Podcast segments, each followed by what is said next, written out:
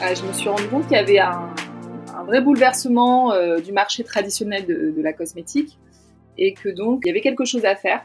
Là, ce qui m'a beaucoup attiré dans, cette agence et le métier que je fais aujourd'hui, c'est ma capacité à, être complètement libre sur la création. Donc, ce que j'ai essayé de faire, c'est simplifier le, process et améliorer la lisibilité de justement de ce process de, création et de lancement de marque. Et je l'ai fait en trois étapes. Donc, donc les trois étapes, c'est création, développement, lancement, lancement sur le marché. C'est pas parce qu'il y a un concurrent qui a exactement la même idée que vous que votre, votre marque elle est à jeter à la poubelle.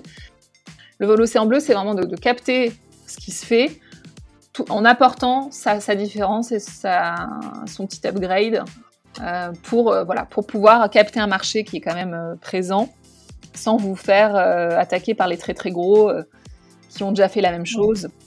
Si on a cette mission en nous, si c'est écrit hein, dans, notre, notre, ADN qu'il faut qu'on se lance parce qu'on a quelque chose à apporter au monde, quoi qu'il arrive, même les échecs, même tout type d'expériences qui peuvent être déstabilisantes, elles font partie du chemin de la réussite. Bonjour, je suis Fatima, je vous souhaite la bienvenue sur le podcast de New Woman Boss, le podcast des femmes qui entreprennent. Faire de son expérience professionnelle un atout pour créer sa propre agence de conseil, c'est ce qu'a fait mon invité du jour, Léa Clément, experte dans la cosmétique.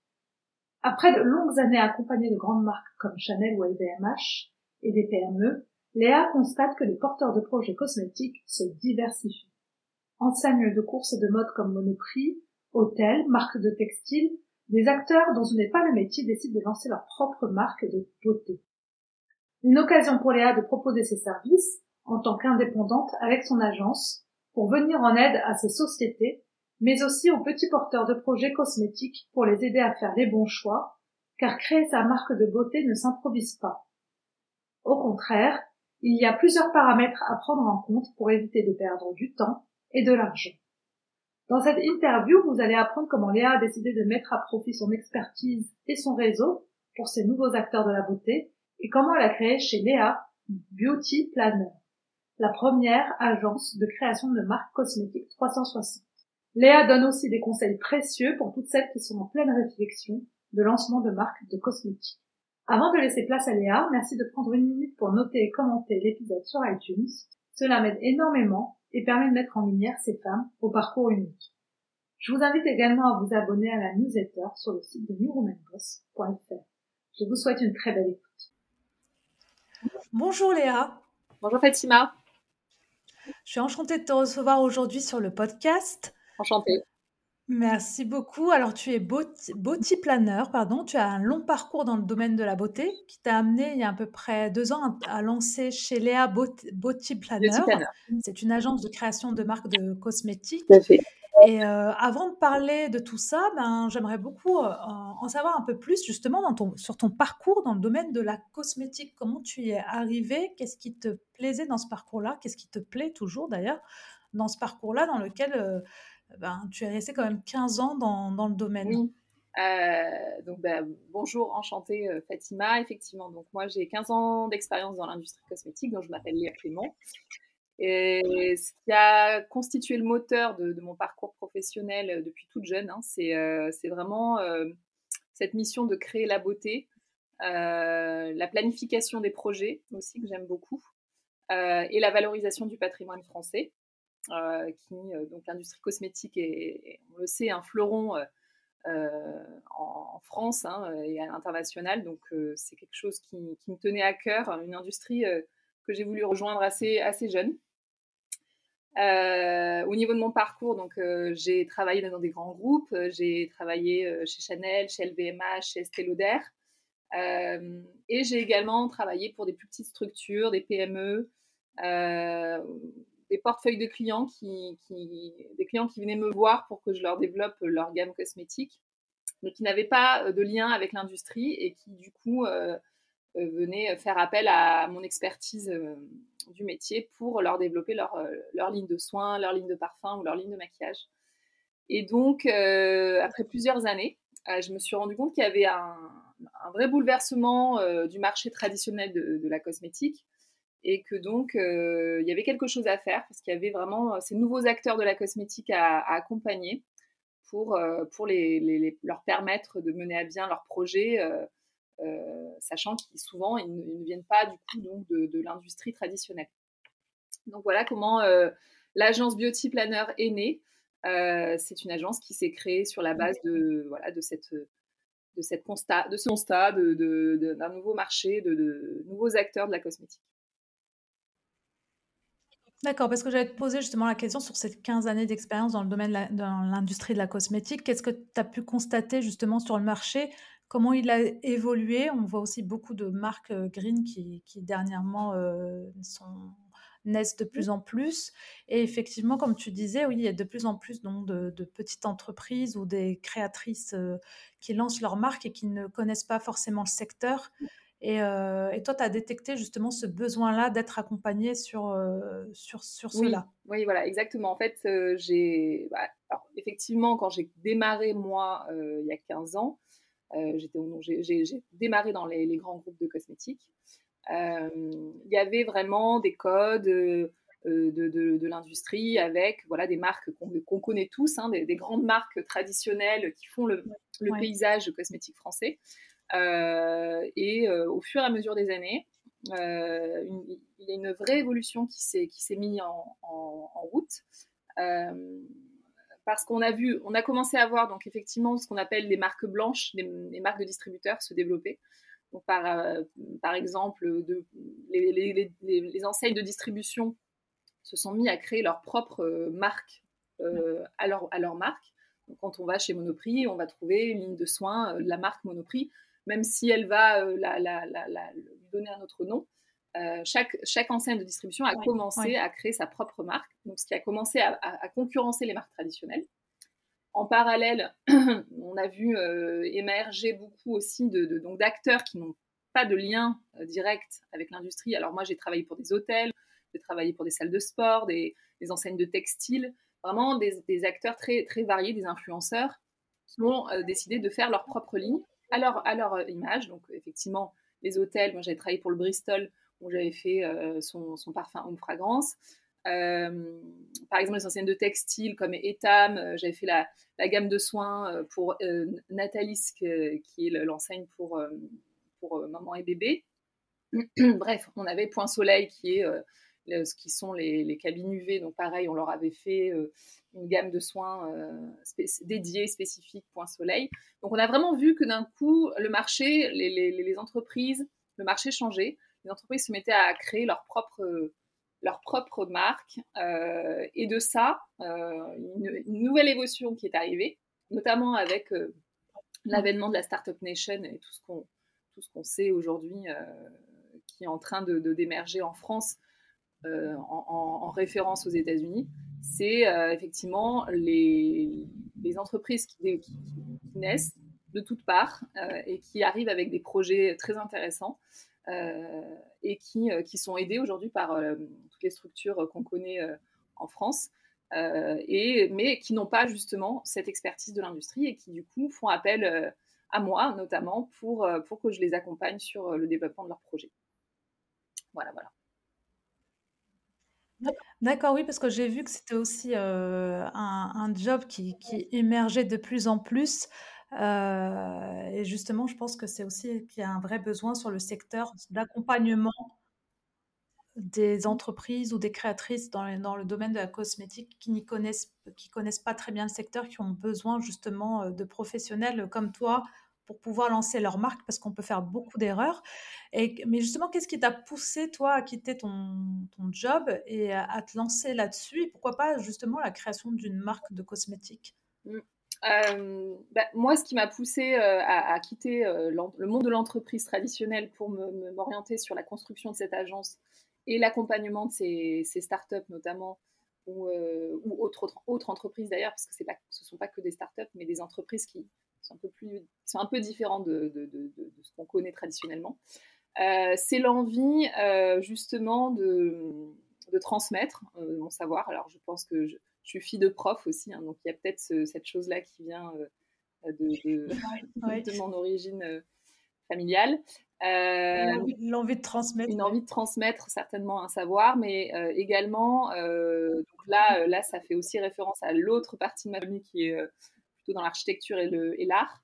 c'est la création du beau. c'est vrai que quand on est dans une entreprise avec des codes, quelque chose qui est plutôt charté, c'est compliqué d'être dans la création vraiment from scratch, total.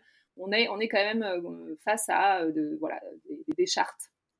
Là, ce qui m'a beaucoup attiré dans, cette agence et le métier que je fais aujourd'hui, c'est ma capacité à, être complètement libre sur la création euh, et, euh, pouvoir euh, sortir de, terre vraiment quelque chose qui, qui m'appartient ou alors qui appartient au porteur de projet. et donc vraiment, vraiment pouvoir créer cette, voilà, cette beauté qui, qui, qui vient, qui vient du fin fond de, mon intuition ou de celle du porteur de projet. et effectivement, j'ai pour projet de créer cette marque, une marque de cosmétiques. Alors ça, c'est un projet qui est un peu plus euh, un peu plus, euh, on va dire, long terme, dans le sens où, je souhaite euh, initialement d'abord poser bien les bases de la société, de l'agence, pour ensuite m'orienter sur, sur, sur le lancement de cette marque. D'accord. D'accord, très bien. Donc du coup, euh, ça veut dire qu'en plus d'accompagner, euh, les entreprises dans dans la création de leur marque de cosmétiques, tu penses toi aussi donc créer la tienne, euh, prochainement? Oui, oui, voilà, tout à fait. C'est un projet sur lequel, on travaille. donc on est, on est voilà, on est plusieurs à réfléchir dessus. c'est vrai que, voilà, je ce que j'expliquais, c'est vraiment, le fait de de faire les choses dans, l'ordre, on va dire. Cette agence, euh, moi, j'y tiens beaucoup parce que je pense qu'il y a vraiment un, manque en France euh, d'accompagnement euh, pour, pour aider les, porteurs de projets en cosmétique ou les entreprises qui sont voilà, qui ne sont pas de l'industrie traditionnelle. Donc, je tiens à, développer cette agence et cette activité, mais en parallèle, j'ai à cœur de, de, lancer la, la, marque aussi qui sera qui sera celle euh, qui sera à 100% la mienne cette fois-ci. Donc euh, c'est un projet qui est, euh, je peux pas vous donner de date, mais qui est en cours en tout cas. D'accord, très bien. justement, quand tu as créé donc l'agence, de quelle, est-ce que tu peux nous dire, pardon, de quelle manière tu accompagnes les, les porteurs de projets? J'ai vu que tu, tu, avais mis en place trois étapes création, développement, lancement. Est-ce que tu peux nous en dire plus? Euh, oui, tout à fait. Alors, euh, j'ai mis en place euh, trois étapes d'accompagnement que tu viens de citer. donc, la première étape, effectivement, c'est la, partie création. donc, j'ai essayé de, rendre les choses lisibles, hein, parce que c'est vrai que quand on souhaite lancer une marque cosmétique ou une ligne de soins ou de parfums ou de maquillage, et qu'on n'a pas la, connaissance du fonctionnement de ce, des process, on, se dit c'est une montagne à gravir, ça va être compliqué, euh, comment, faire euh. En plus, c'est vrai que l'accès au marché n'est pas évident, puisque euh, bon, quand on connaît pas, quand on n'a pas de réseau, c'est, ça peut être assez compliqué. Donc, ce que j'ai essayé de faire, c'est de simplifier la lisibilité, simplifier le, process et améliorer la lisibilité de justement de ce process de, de, création et de lancement de marque. Et je l'ai fait en trois étapes. Donc, la première partie, c'est vraiment un accompagnement sur la création euh, de, la marque euh, en, lien avec les, fondations de cette marque. C'est-à-dire que j'ai beaucoup de, clients potentiels qui viennent me voir pour faire de la formulation, mais ils ne sont pas passés par la, phase 1, qui est pour moi fondamentale. C'est vraiment quelle est votre stratégie de marque, quels sont vos piliers de marque, votre mission. En fait, c'est vrai que on parle souvent du why de Simon Sinek, qui est de, en fait, de, de, créer quelque chose qui, qui réponde vraiment à une mission de vie, à, une raison, en fait, bien, bien plus profonde que juste des caractéristiques techniques. Euh, pourquoi vous faites, euh, pourquoi vous lancez cette marque, quelle va être la mission de cette marque? Donc vraiment, voilà, la première étape, c'est définir euh, vos, vos, fondations de marque. J'ai coutume de dire que c'est comme les fondations d'une maison avant d'établir les étages supérieurs avant de, passer à la formulation, il faut, poser les fondations de la marque, quelle est la stratégie, l'ADN, les piliers, euh, votre why, euh, pour ensuite passer à vraiment la création de votre euh, gamme, combien de produits, quel packaging, quelle formule, etc. Donc ça, c'est la première étape. On définit la, stratégie de la marque, on définit la composition de la gamme, les spécificités pack et formules, et ensuite on dresse ce qu'on appelle un cahier des charges pour les différents partenaires qui vont rentrer dans le processus de développement du produit. Donc là, euh, effectivement, on part, en, étape 2. Donc l'étape 2, du coup, euh, c'est le développement de vos produits. Donc par exemple, on est vraiment sur euh, la, la formulation de, vos, formules, là, le sourcing des packaging, la mise en place de votre identité graphique et de, de vos designs de packaging, euh, toute, la toute la partie aussi aspect réglementaire, euh, test toxicologique, euh, toute la production jusqu'à la livraison en entrepôt. Donc ça, c'est la phase 2. Et la dernière étape, c'est vraiment le, qui est une étape qui est évidemment fondamentale parce que c'est celle qui va vous permettre d'atteindre de, votre client final, c'est le lancement. Le lancement sur le marché. Donc là, euh, il y a plusieurs pareilles stratégies à mettre en place. Il y a donc tout ce qui est stratégie de communication via la création de votre site internet, euh, la ligne éditoriale de vos réseaux sociaux, la mise en place euh, de, toute la communication, que ça soit physique, online ou offline. Ensuite, il y a la stratégie d'acquisition, c'est-à-dire faire des actions qui vont vous permettre de vous faire connaître euh, certes, mais aussi de, récupérer donc euh, des, adresses mail euh, pour créer des bases de données d'email et ensuite pouvoir sur cette base-là communiquer à cette à cette communauté via des campagnes d'emailing, via des offres promotionnelles, etc. Donc la stratégie d'acquisition et la stratégie média et RP, donc pour vous permettre d'avoir une couverture médiatique, parce que ce qui est vrai, c'est que lancer un produit si vous n'avez pas de couverture médiatique, euh, vous allez réduire votre champ de, de, de, de, de voilà, pour euh, obtenir euh, vos clients. De visibilité. Exactement. Hmm. donc la couverture médiatique, donc là, ça passe par l'élaboration d'un dossier de presse, l'envoi à une base de données de, de, toute la presse nationale cosmétique, la partie aussi influence, donc avec toute une stratégie influence, influenceur qu'on met en place avec un de mes partenaires. Euh, voilà, jusqu'à le clou du spectacle qui est la distribution de votre marque. Ensuite, ça c'est un choix. Soit on, est sur du e-shop, soit on est euh, sur, euh, d'autres points de vente distributeurs divers, divers et variés. Voilà. Donc les trois étapes, c'est création, développement, lancement, lancement sur le marché. D'accord, oui, c'est vraiment un accompagnement de A à Z euh, sur euh, la création de sa Voilà, exactement. cosmétique.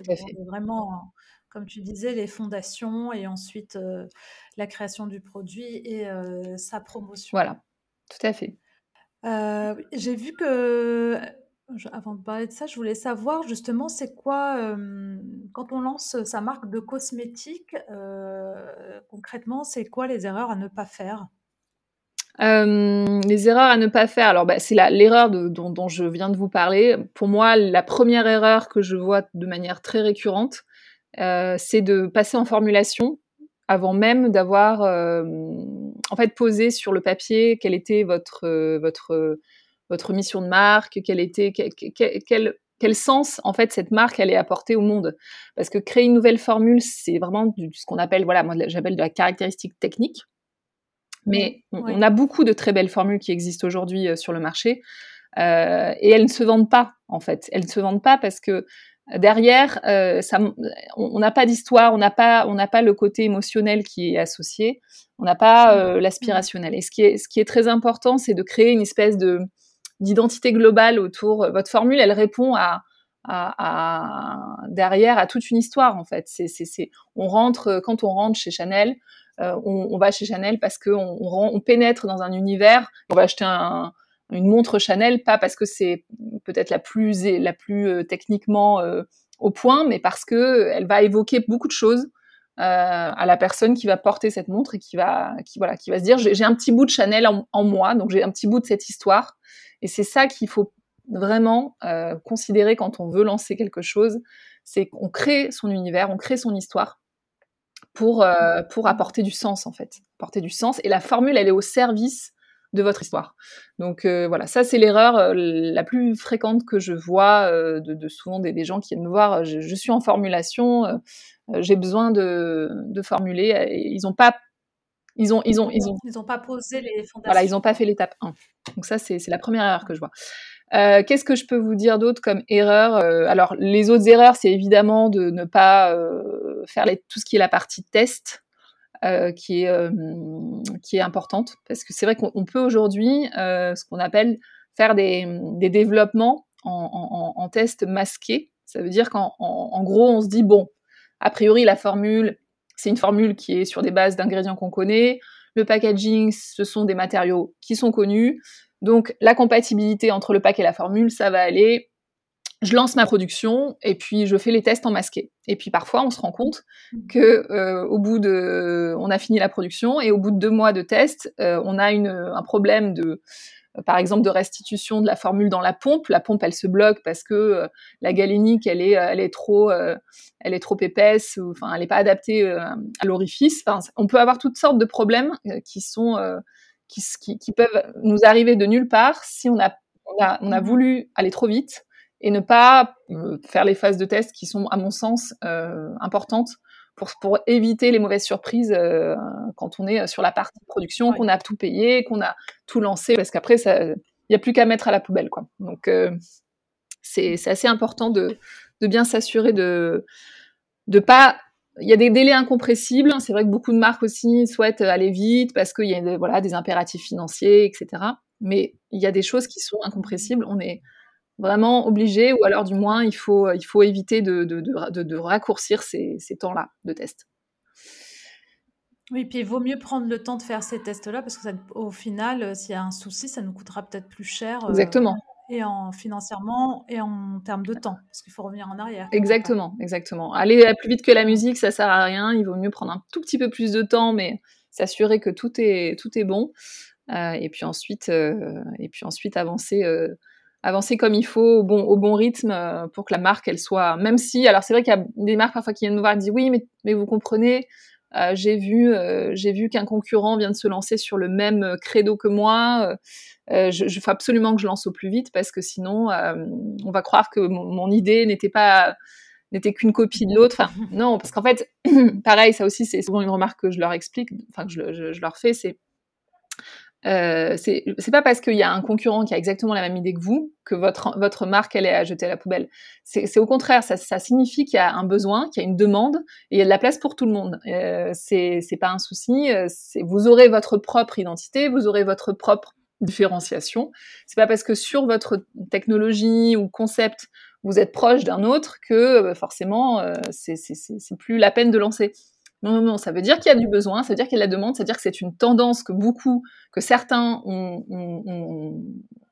ont, capté, en fait. Donc, c'est que vous avez bien capté l'ambiance générale de la société actuelle et que vous avez lancé le bon concept. Et donc, euh, ça, ça veut dire ce qu'on appelle un business potential. Ça veut dire qu'il euh, y a du monde et il y a encore de la place à prendre. C'est du, potentiel business. Voilà. Oui, oui, et ce qui ferait la différence, c'est ce que tu disais au départ, c'est vraiment de travailler son branding, son histoire, son identité de marque. Voilà. Parce qu'après tout, des crèmes de jour euh, sur le marché, il y en a plein, mais ce qui les différencie euh, toutes, euh, c'est vraiment l'histoire qu'ils ont su raconter, que chaque marque a réussi en tout cas à raconter, qui fait qu'elle a trouvé son public. Exactement. Exactement. Mmh.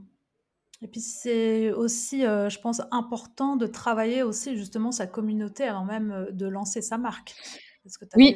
pour avoir déjà les, les, premiers euh, early adopteurs, on va dire, euh, qui seront prêts à acheter le produit parce qu'ils l'auront attendu, ils auront suivi cette histoire euh, qu'on leur a racontée et avec tous les, les, conseils qu'on aurait pu leur donner. Et du coup, ça fait tout de suite donc, les premiers testeurs, les premiers early. Tout à fait, tout à fait. Donc ça, c'est effectivement dans la phase de lancement qu'on attaque en parallèle de la phase de la phase 2, la phase de développement. Euh, la phase de lancement, en fait, moi j'accompagne aussi sur des campagnes de crowdfunding. Donc euh, les campagnes de crowdfunding, vous savez, c'est les campagnes de financement participatif. Et on, on, on dit généralement qu'il faut environ six mois de préparation de cette campagne en amont. Et, et effectivement, euh, les six mois de préparation, ça passe par euh, la création euh, de, de, de, de, sa communauté via euh, la création de, son, de, ses réseaux sociaux. Et donc, pour, pour faire cette étape 3, il aura fallu faire l'étape 1, mais ça peut être en parallèle de l'étape 2. Et donc, une fois qu'on, quand on est en développement des produits, on commence effectivement à euh, créer son Instagram, euh, créer sa ligne éditoriale, euh, faire ses briefs, euh, ses briefs euh, de, de, de, tout ce qui est support de communication pour commencer à créer un univers. Et, et, donc, du coup, effectivement, la communauté, on la fait grandir au fur et à mesure. On fait, de la, on fait euh, éventuellement des opérations euh, influence, euh, médias en parallèle aussi pour, pour créer un peu un, un, créer un peu le buzz. Mais au début, c'est vraiment du teasing. On n'a pas le produit à proposer. Le produit, il faut le, ouais. voilà, il faut garder un petit peu le mystère jusqu'au lancement. Si on est sur de la campagne de crowdfunding, jusqu'au lancement de la campagne. Et si on est sur un lancement de, de son e-shop, de la même manière, euh, on, peut, on peut commencer à faire monter la sauce et on, et, on, et on envoie les, les, les, les, premières images des produits, etc. Une fois que, une fois que euh, on a quelque chose à vendre euh, très concrètement en fait, qu'on a un e-shop disponible, qu'on a la production qui est disponible à l'entrepôt et qu'on peut aller pick up la marchandise et, et dispatch à, à, la clientèle. Donc voilà, il faut préparer la communauté, mais il faut pas, euh, voilà, il faut, faut, faut être dans, rester dans le teasing pour pouvoir euh, euh, faire le reveal de vos produits et de votre marque quand c'est concrètement disponible en, en, vente, quoi. Mm.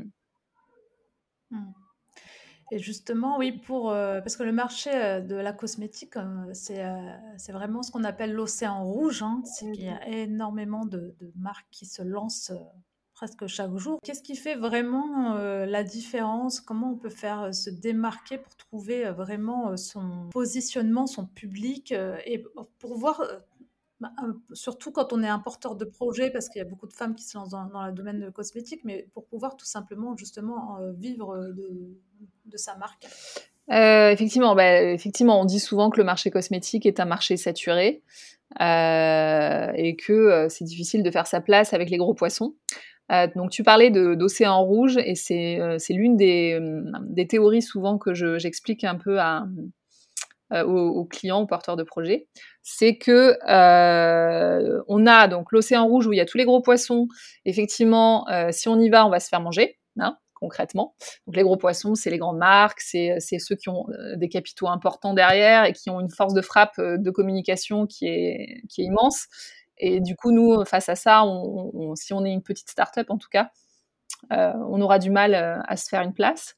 Après, il y a l'océan blanc. L'océan blanc, c'est par exemple des, concepts de produits pour faire euh, une différence XY où il y a personne. Donc, je sais pas, une, innovation telle que personne n'y a pensé et que du coup, il y a personne dans cet océan-là. Donc l'océan blanc, euh, faut pas y aller non plus. C'est-à-dire que s'il y a personne, c'est que concrètement, euh, personne, forcément, quelqu'un a eu une idée un peu similaire.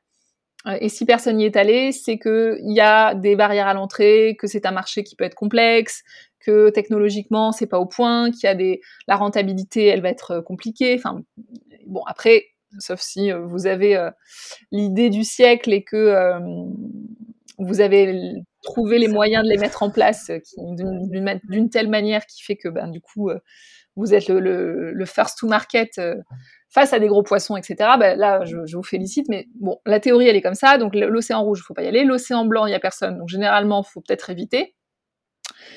Et il reste un océan qu'on appelle l'océan bleu. Et c'est cet océan qu'il faut viser, c'est-à-dire il y a des gros poissons, il y a des petits poissons, mais il reste de la place. Euh, c'est-à-dire qu'en fait, on part pas de quelque chose de complètement disruptif, de complètement innovant.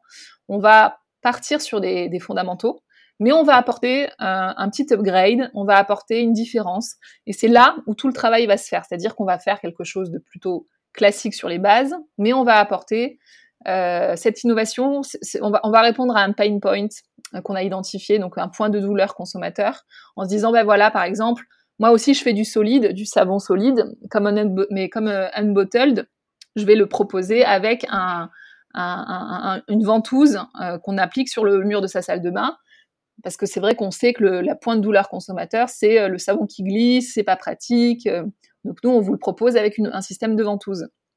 Voilà, donc c'est le l'océan bleu, c'est vraiment de, de, capter ce qui se fait tout, en apportant sa, sa, différence et sa, son petit upgrade euh, pour euh, voilà pour pouvoir capter un marché qui est quand même euh, présent sans vous faire attaquer par les très très gros qui ont déjà fait la même chose. Voilà.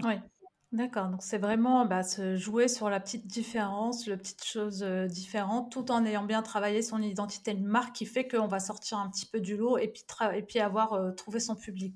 Voilà, exactement, exactement. Et donc c'est tout, le travail qu'on fait, c'est effectivement de, de trouver ce qu'on appelle la USP, la uniqueness, euh, quelle est votre différence en fait? Comment euh, et ça, ça passe par l'histoire, notamment le storytelling de, du porteur de projet ou de la marque. Euh, ça passe par quelle va être la mission de la marque? Est-ce que c'est une mission qui s'arrête à vendre des produits ou est-ce qu'elle a une mission, une mission sociétale, éco, environnementale?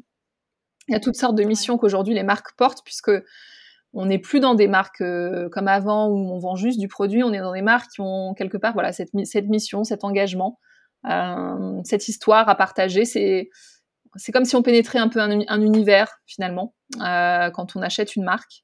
Et c'est ça qu'il faut réussir à créer en fait. Mmh. Et ça c'est propre à chaque histoire de, chaque porteur de projet.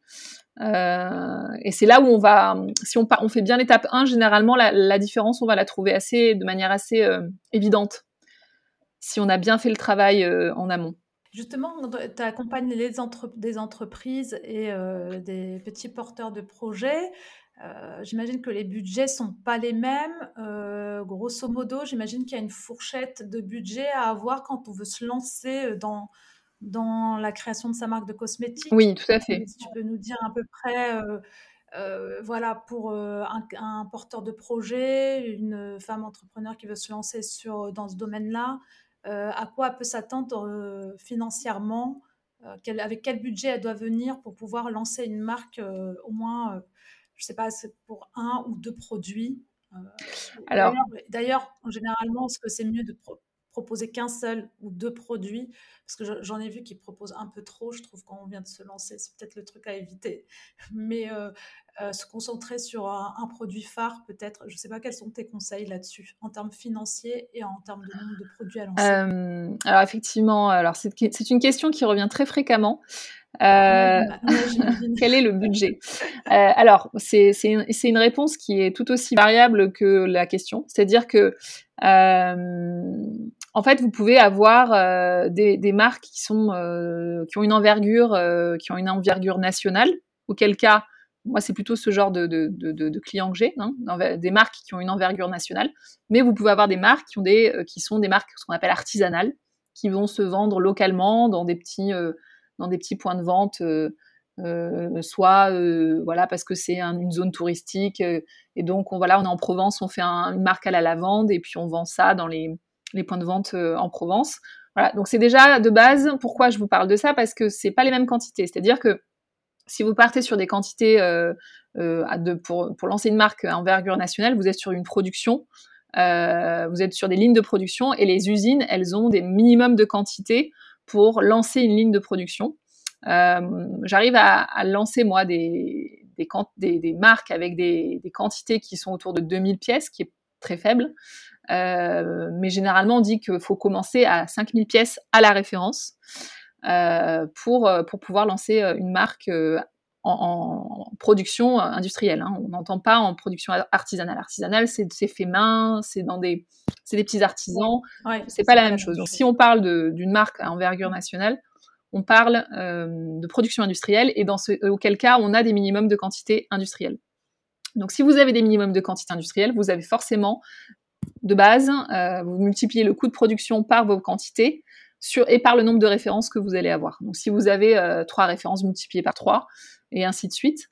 Euh, donc moi, généralement, ce que je conseille, c'est effectivement de commencer sur... Moi, j'ai beaucoup de clients qui commencent de cette manière-là, sur autour de 5000 pièces, avec trois produits. Euh, et, ensuite, en termes de... Voilà, bah, 5000 pièces, trois produits. Et donc. Euh... 5000 pièces, trois produits. Mais ces trois produits, euh, c'est 5000 pièces euh, par, par produit. Donc ça vous fait 15 000, euh, ça vous fait 15 000, pièces que vous multipliez par votre coût de production. et ça vous donne déjà, ça, ça vous donne votre budget de prod. Mais on sait pertinemment que, comme je vous explique aujourd'hui, ça ne sert à rien de faire juste un produit si vous n'avez pas construit votre marque autour. Donc le plus gros budget qu'on estime autour de 70% hein, comparé à, aux 30% sur la, ou 20% sur la production, c'est le marketing et la communication. Et c'est là où moi j'interviens. Bon, mmh. j'interviens aussi sur la partie développement produit, mais je ne suis pas formulatrice. Hein, donc je, moi, j'accompagne le porteur de projet ou l'entreprise avec les différents partenaires. Mais euh, ce qui est très important, c'est voilà, de créer cette marque avec tout cet univers dont on a parlé. Et ça, ce seront des budgets qui seront plus conséquents. Donc, euh, globalement, je dis qu'il faut un minimum de budget de 50 000 euros. Euh, et idéalement, sur ce genre de, taille de, projet, je dirais 100, 100 000 euros, comme pour, pour partir relativement sereinement, sachant qu'on peut aller jusqu'à 150 si vraiment on a des ambitions un peu plus hautes parce qu'on peut trouver tout type de prix, même en termes de partenaires. C'est-à-dire que vous avez des partenaires qui seront un peu low cost versus euh, des, stars du design, par exemple, qui vont euh, facturer extrêmement cher. Euh, ou de photographes pour la partie shooting de votre, de votre, de votre campagne. Enfin, ça, va dépendre. Tout, on peut trouver toutes sortes, toutes sortes de prix. Mais voilà, je dirais que si on veut, avec ce qu'on connaît aujourd'hui, le réseau qu'on a, enfin qu'on voilà, qu'on peut proposer, 50, euh, à 100 000 euros, c'est l'idéal. D'accord, minimum 50 000. Donc ça veut dire que dans les 50 000, euh, le plus gros du budget ne sera pas forcément sur la partie développement, mais sur la partie communication. Et exactement. Ça. Exactement. Après, ce que font beaucoup de, ce que font beaucoup de, startups, euh, elles commencent en fait, elles n'ont pas forcément le budget, tout le budget d'un coup. Il y a beaucoup aujourd'hui de, de, possibilités de financement qui existent notamment, bon, hein, on connaît les prêts bancaires, mais prêts bancaires, c'est quand même, elles demandent généralement des garanties. C'est comme quand on fait un prêt bancaire pour une maison, hein, c'est pas du tout, euh, voilà, c'est vraiment lié à votre situation personnelle. Euh, et c'est pas forcément les premiers qu'il faut aller euh, voir. Euh, il existe beaucoup de façons de financer sa marque. Alors déjà la campagne de crowdfunding hein, dont on parlait tout à l'heure, puisqu'on peut récupérer une partie de sa prod. C'est plus de la communication que vraiment une solution de financement, mais tout de même ça vous rapporte un peu d'argent. Euh, vous avez tout ce qui est euh, subvention, prêt d'honneur, donc il y a énormément de maintenant de, possibilités de faire financer une partie de sa marque euh, par, par voilà tout ce qui est subvention ou prêt d'honneur. Mmh. Et ça, donc c'est via la BPI France, c'est via votre région, c'est il y a, parfois des concours, donc c'est il y a énormément de choses qui existent. Donc c'est un peu, j'avoue, euh, c'est un peu euh, une usine à gaz à comprendre quand on ne connaît pas. Donc moi, pareil, j'aide aussi à clarifier sur cette partie financement euh, pour les marques. D'accord, très bien. Donc du coup, vraiment, tu accompagnes sur tous les points. Et j'ai vu effectivement que tu as, pas mal de partenaires, des, laboratoires, enfin, tu as tout un carnet d'adresses qui permet vraiment à la personne que tu accompagnes d'être prise en main du, du début jusqu'à la fin. Oui, j'ai, bah justement, là, euh, depuis début, début 2022, on a, on a des, beaucoup de nouveaux partenariats. Euh, donc de nouveaux laboratoires. Euh, donc on est devenu partenaire avec KissKissBankBank, donc la, la, plateforme de crowdfunding. Euh, nouveau partenariat aussi presse et influence, donc justement pour vraiment la, la partie couverture médiatique, parce que je pense que c'est vraiment fondamental. avec la Cosmetic Valley aussi, qui est l'organisation des entreprises de la beauté en France. Et on est partenaire notamment pour accompagner les startups qui sont euh, startups de la beauté qui sont incubées euh, euh, au Beauty Hub à Chartres. Donc dernièrement, on a vu par exemple la, crème libre qui était incubée au Beauty Hub ou Lao qui sont les marques de shampoing en bombe qu'elle vend sous forme de, bombe là. Je ne connais pas très bien Lao, mais en tout cas, je sais qu'elle était incubée au Beauty Hub. Voilà, donc là, on a pas mal de nouveaux partenariats et, euh, c'est bien, ça, ça, se développe beaucoup. Euh, et c'est, oui, c'est la question que j'allais te demander. Du coup, euh, j'ai vu que tu avais tous ces partenariats, KissKissBankBank, la Cosmetic Valley. tout ça, pour toi, justement, c'est vraiment une manière donc d'aller chercher ben, tes clients quoi, à la source, on va dire. Alors oui, entre autres, ça peut me permettre de, de rencontrer des, des, entreprises qui, notamment la Cosmetic Valley, qui ont besoin de cet accompagnement. Euh, alors oui, c'est une façon pour moi de, de, trouver des nouveaux clients. Après, c'est vrai qu'aujourd'hui, euh, je manque pas de clients. J'en ai pas mal. Euh, Parce que je voulais savoir justement comment tu fais, justement, quelle stratégie toi tu as mis en place pour faire connaître justement euh, ton agence? Alors moi, moi j'ai une communication qui est, qui est pour l'instant assez peu offensive, on va dire. Alors, je suis quand même présente, hein, j'ai des, je suis présente sur les réseaux sociaux, etc. Mais j'ai pas fait de publicité, par exemple. Euh, parce que je. Parce que tu avais déjà un réseau? Alors, j'ai déjà un réseau, donc j'ai trouvé euh, des clients qui sont. La plupart des clients que j'ai aujourd'hui sont venus à moi. C'est pas moi qui suis allée les chercher, euh, parce que effectivement, on, on m'a recommandé dans le réseau de la cosmétique, qui a un, un, monde assez petit finalement, donc tout le monde se connaît.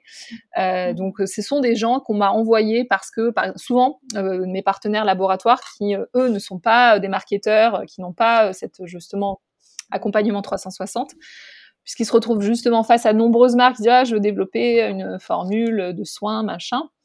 Euh, et alors on leur demande est-ce que vous avez un projet à nous présenter pour nous expliquer un petit peu de quoi il s'agit? Et puis souvent, bah non, c'est juste que j'aimerais faire cette formule. Et là, hop, ils me les renvoient pour me dire bah, passez d'abord sur la phase de, création de la marque, de votre projet, de votre business plan. Et ensuite, euh, on pourra évidemment vous accompagner sur la formulation. Mais euh, généralement, même les laboratoires, ils ont beaucoup de demandes et si le projet est, un peu euh, est, pas encore bien construit et stable, euh, généralement ils me les renvoient et c'est comme ça par le réseau que j'ai eu mes premiers mes premiers clients. Euh, voilà. donc c'est le réseau qui est vraiment. Principalement, c'est le réseau aujourd'hui. Ouais. Après, on est en B2B, donc le B2B, c'est pas, on n'a pas la, voilà, on, va pas, on va pas communiquer comme en B2C, puisqu'on est, on est sur des clients professionnels, on n'est pas sur du, consommateur final. Mais, euh, mais voilà. Très bien, bah merci beaucoup. Euh, est-ce que tu as justement une, juste une, un exemple d'une marque de cosmétique, un peu une étude de cas, qui pour toi, selon toi, a parfaitement réussi son lancement, que tu trouves euh, bah, vraiment euh, l'identité de marque, l'histoire euh, très bien faite, euh, ainsi que le produit Oui, alors j'en ai cité une la dernière fois dans un autre podcast d'ailleurs. c'est la marque Horace que j'ai, moi j'ai trouvé, moi ça a été l'un des lancements qui m'a le plus touché cette année. Enfin cette année, c'était même il y a 2-3 ans, je crois. parce que donc la marque Horace, qui est une marque pour pour les hommes, euh, donc, ouais, parce que je trouve que justement, il y a eu, euh, il y a eu la, de la part du fondateur euh, une, une, une, vraie, euh, une vraie construction derrière de, de d'une mission de, de, rendre justement accessible le soin masculin à tout type d'homme et pas que si on est métrosexuel, si voilà on est, on aime, on aime le côté féminin. Non, vraiment pour tout type d'homme. Donc le gros barbu, euh, le, le, petit rasé, enfin tout, qu'on soit de tout type euh, ethnique, euh, tout, tout âge, tout milieu mmh. social, tout, bref, on, on a, on a cette possibilité d'avoir, comme, comme les femmes, de prendre soin de soi, mais avec quand même une, une approche qui reste masculine, virile. authentique, voilà. Et je trouve que dans l'exécution, ça, du coup, ça répond très bien euh, sur les codes couleurs, sur, euh, sur les choix des matériaux, sur les, parfums qu'ils ont choisis pour leur formule, qui sont des parfums naturels, mais assez masculins, mais, mais, mais, assez, assez subtils finalement. Donc on reste dans un, quelque chose de, euh, qui répond vraiment en fait à leur, à leur mission de marque. Je trouve que toute l'exécution, elle, est très très bien, euh, très bien réussie par rapport à ce qui a été créé en amont. Et, euh, et moi, j'en suis, j'ai converti du coup mon, mon, mon conjoint à, à, Horace, et euh, il, il, adore euh, cette marque, alors que c'est pas du tout normalement quelqu'un qui qui est qui est dans les dans ce genre de de, de, de pratique, quoi. Hein. Il est pas, c'est vraiment le l'homme oui, alpha. Oui, qui met, oui, alpha qui met minimum, enfin qui achète un dentifrice. Voilà, et puis une fois par an, euh, un déodorant et, et, un dentifrice, oui, c'est ça. Voilà, c'est ça. Ouais, leur campagne, exactement, ouais, dans le métro et tout, était très bien, très bien faite en plus. Donc, euh, ah bah ça, euh, oui, c'était... On l'a retenu très bien. C'est sûr que c'était, c'était quelque chose qui pouvait même choquer parfois sur les, les campagnes qu'on a vues dans le métro. Euh, parce qu'il y avait des images, euh, des gros crops, des gros zooms sur euh, la, la, barbe, sur le, le tatouage avec le, les selles pas très loin. Enfin, donc c'était quand même des images assez. Mais voilà, ils ont voulu, ils ont voulu, ils ont voulu jouer sur l'authenticité de l'homme, comme on peut voir dans les vestiaires de chez les rugbyman. Hein, on n'est pas dans la dentelle. Voilà, donc on s'est retrouvé dans cet univers de, de, de, de, de testostérone assez avec leur campagne et finalement ils ont, ils ont réussi puisque ils ont réussi à, à toucher, je pense, l'homme, l'homme, euh, l'homme classique euh, généraliste. Mm. Donc ils, avaient, ils ont vraiment bien travaillé le branding. ouais, le branding. Et je pense qu'au-delà du branding, c'est vraiment qu'ils ont, ils ont identifié une mission pour eux de, de, de, de faire, de faire cet accès aux soins à l'homme, mais à l'homme de tous les jours qui, qui, qui n'avait pas aujourd'hui une offre pour lui qui, qui lui correspondait. Ben, merci beaucoup Léa. Ben, je vais te poser les dernières questions que, que je pose sur, dans chaque interview. C'est quoi tes prochains défis pour l'année 2022 euh, alors mes prochains défis pour 2022, donc euh, alors le déjà donc 2022 comme c'est euh, une année qui, a, qui est déjà entamée, si tu, tu veux que je t'explique un petit peu. Alors euh, déjà on est on est devenu organisme de formation donc parce que j'avais énormément de demandes de petits porteurs de projets qui n'avaient pas beaucoup de budget, donc on a décidé de, de se mettre organisme de formation pour pouvoir accompagner ces porteurs via leur CPF. donc ça c'est un des projets en parallèle de, l'accompagnement de, plus grosses entreprises, euh, bah, c'est l'accompagnement donc de ces petits porteurs de projets. Euh, et sur cette même vague, en fait, on a créé un outil de e-learning euh, qui permet euh, d'avoir les premières étapes à la création d'une marque cosmétique tout en ligne, donc en toute autonomie. Donc ça, c'est aussi dans cette même vague de, de, de, permettre de répondre à cette demande qui ont souvent ces petits problèmes budgétaires. Mmh. Euh, et en partenariat, en, parallèle, tous les partenariats dont je t'ai parlé, qu'on a euh, développés euh, depuis début 2022. Euh, ça, c'est ce qu'on a fait, euh, donc Cosmetic Valley, Kiss Kiss Bang Bang. Depuis le début de Ça, depuis le début de l'année 2022. Déjà pas mal, bon, après, on a beaucoup de choses en 4 mois. Oui, oui, oui. Bon, après, c'est vrai que début de l'année, c'était assez intense. Mais on a encore beaucoup de choses pour les mois à venir qui sont en cours. Euh, donc là, on a recruté une nouvelle personne qui va s'occuper notamment du marketing digital.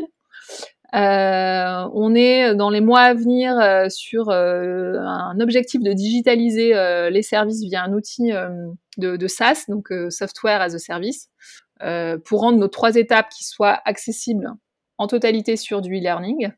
Euh, pour la partie création, la, partie formulation et la partie euh, lancement de marque cosmétique. Donc euh, ça, c'est un projet qui est en cours de création. également, on a pour projet de distribuer les marques qu'on accompagne sur notre site internet pour, leur permettre d'avoir un relais de, distribution. Et également, je suis en train de, travailler sur potentiellement le projet de m'associer euh, de m'associer avec euh, une autre personne justement pour la création de la marque cosmétique. Donc ça, c'est voilà, c'est les projets. Et j'ai un autre projet qui, qui, est un peu confidentiel dont je peux pas parler, mais euh, que je révélerai au moment opportun si, à ceux qui sont intéressés de, de, de me suivre. D'accord, bah on suivra ça, on regardera quel est le projet secret, mais en tout cas, il y, y, a pas mal de choses effectivement d'ici la fin de l'année sur lesquelles ouais. tu as de, de beaux, beaux, et grands projets qui arrivent, donc ça fait pas mal de boulot. Oui, déjà. tout à fait, ouais. Quel est ton conseil que tu donnerais à une femme justement qui se lance dans l'entrepreneuriat? Alors, une femme ou un homme, moi, je fais pas la, la différence. Alors, c'est vrai que bon, par rapport au podcast, on est sur euh, sur quelque chose qui est féminin. Donc, féminin. effectivement, on oui. est sur des questions.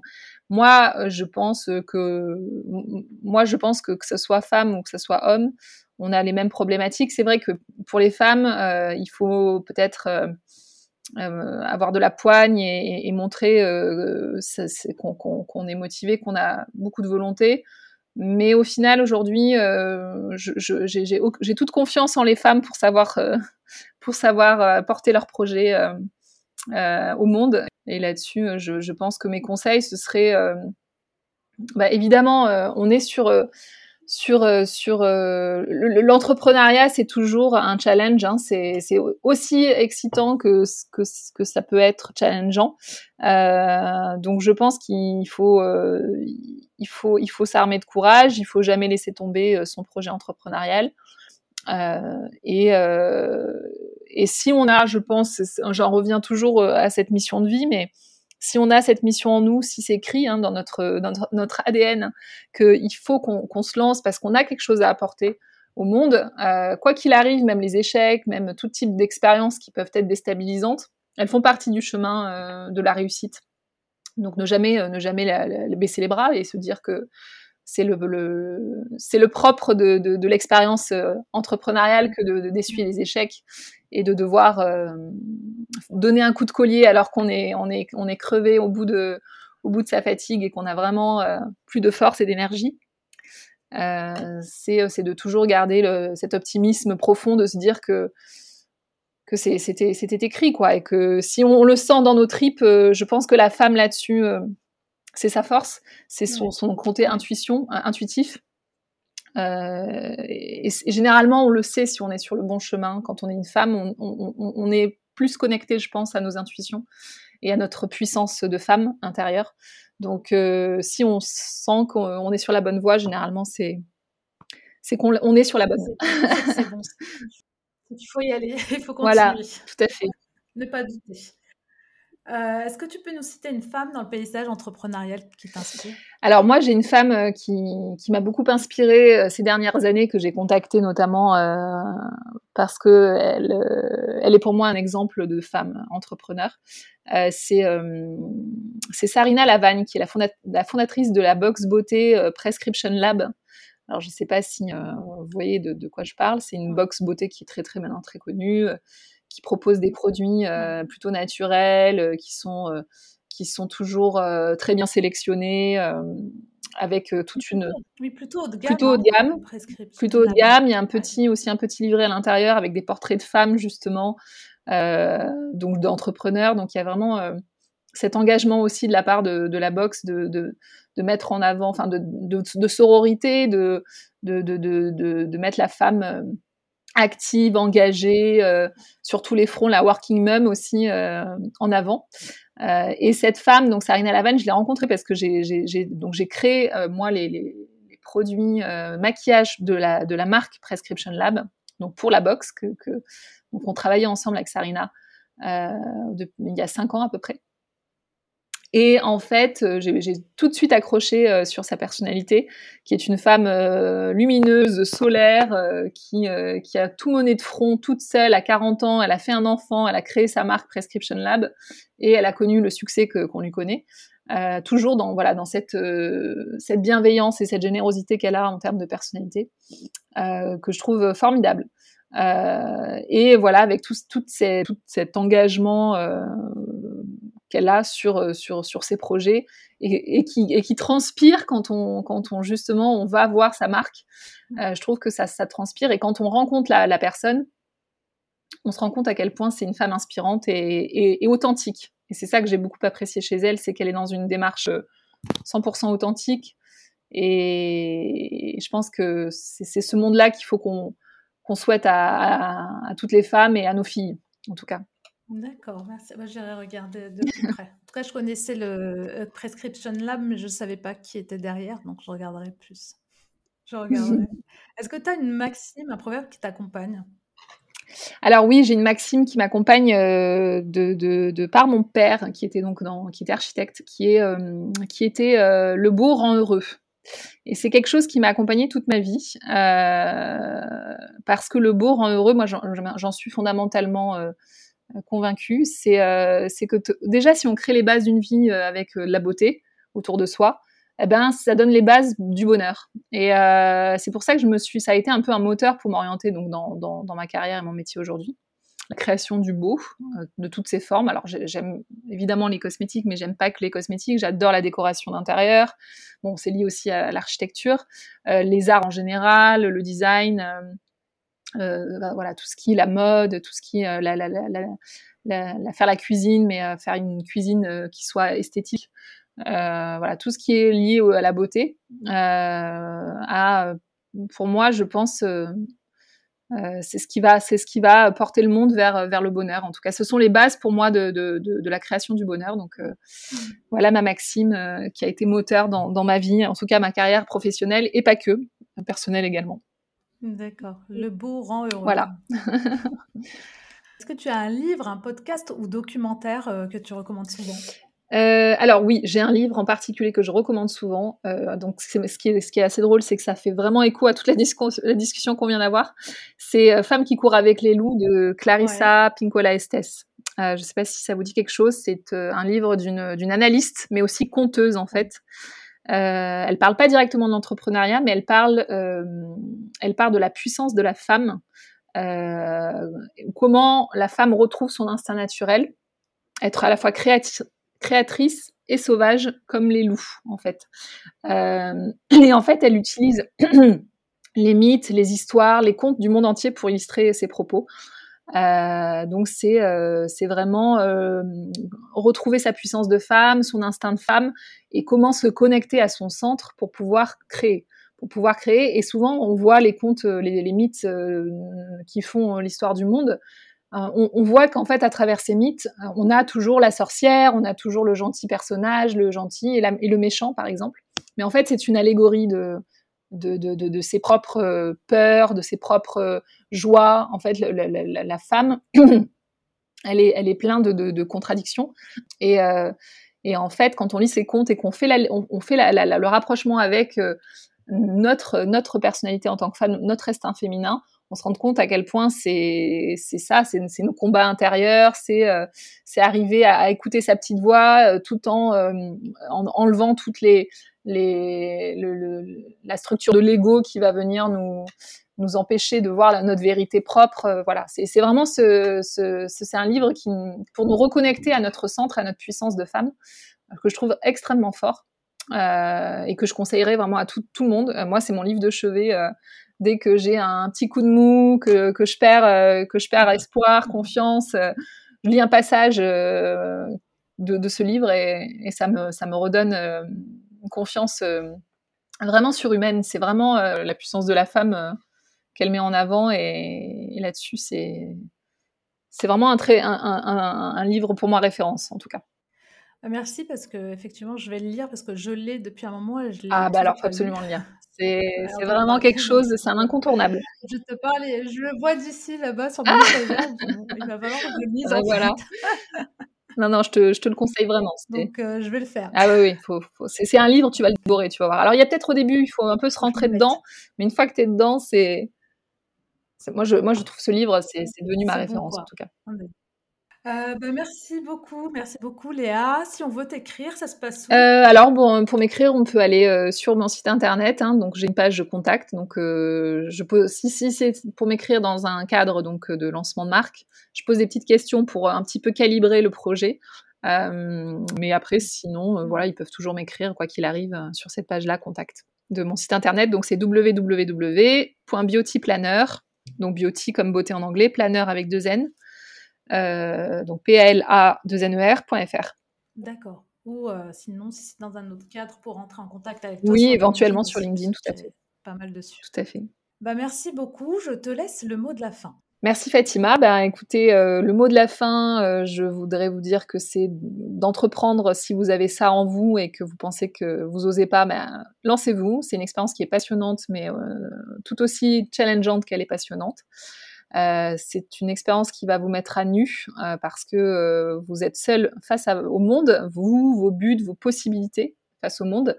Et justement, ensuite, il s'agit d'aller chercher au fond de vous pour créer votre propre vision du monde. Et c'est là où c'est passionnant, c'est que vous vous retrouvez démunis, seul, nu, face à, tout ce qu'il y a dans, ce, monde, mais vous vous retrouvez avec votre puissance de femme et dans la création totale. Donc c'est ce qui ce qui est le plus passionnant, je pense, et ce serait dommage de, de louper l'opportunité euh, de, de, pouvoir vivre ça. Euh, donc voilà, moi je j'aide en tout cas ces entrepreneurs euh, à, à, mener, à structurer cette mission de vie et à la mettre en musique, mais tout tout le travail démarre en vous. et ça, je vous accompagne, je vous tiens la main pour en tout cas pour pour le mettre en, en musique et le réaliser de la meilleure manière qui soit. Voilà. Très bien, bah merci beaucoup et euh, merci encore pour, euh, pour ce témoignage. Merci à toi Fatima de m'avoir reçu. Au revoir. Au revoir. Vous êtes encore là? Ne partez pas. Si vous avez écouté l'épisode jusqu'au bout, c'est que l'interview vous a forcément plu. Sachez, en tant qu'auditeur, que vous avez un rôle important à jouer. Vous pouvez faire en sorte que le podcast continue et s'améliore. Mais pour cela, j'ai besoin de votre aide. Et pour ce faire, rien de plus simple il vous suffit de prendre une toute petite minute pour noter et commenter l'épisode sur iTunes. C'est vraiment pas grand chose, mais c'est tellement important pour moi. Je vous invite aussi à vous abonner à la newsletter sur le site de newwomanboss.fr pour rester au courant des derniers épisodes et sachez que je suis à votre disposition pour échanger. Vous pouvez me retrouver sur Instagram ou sur LinkedIn. Merci encore d'avoir écouté l'épisode jusqu'au bout et je vous donne rendez-vous la semaine prochaine avec une nouvelle invitée. Très belle semaine à vous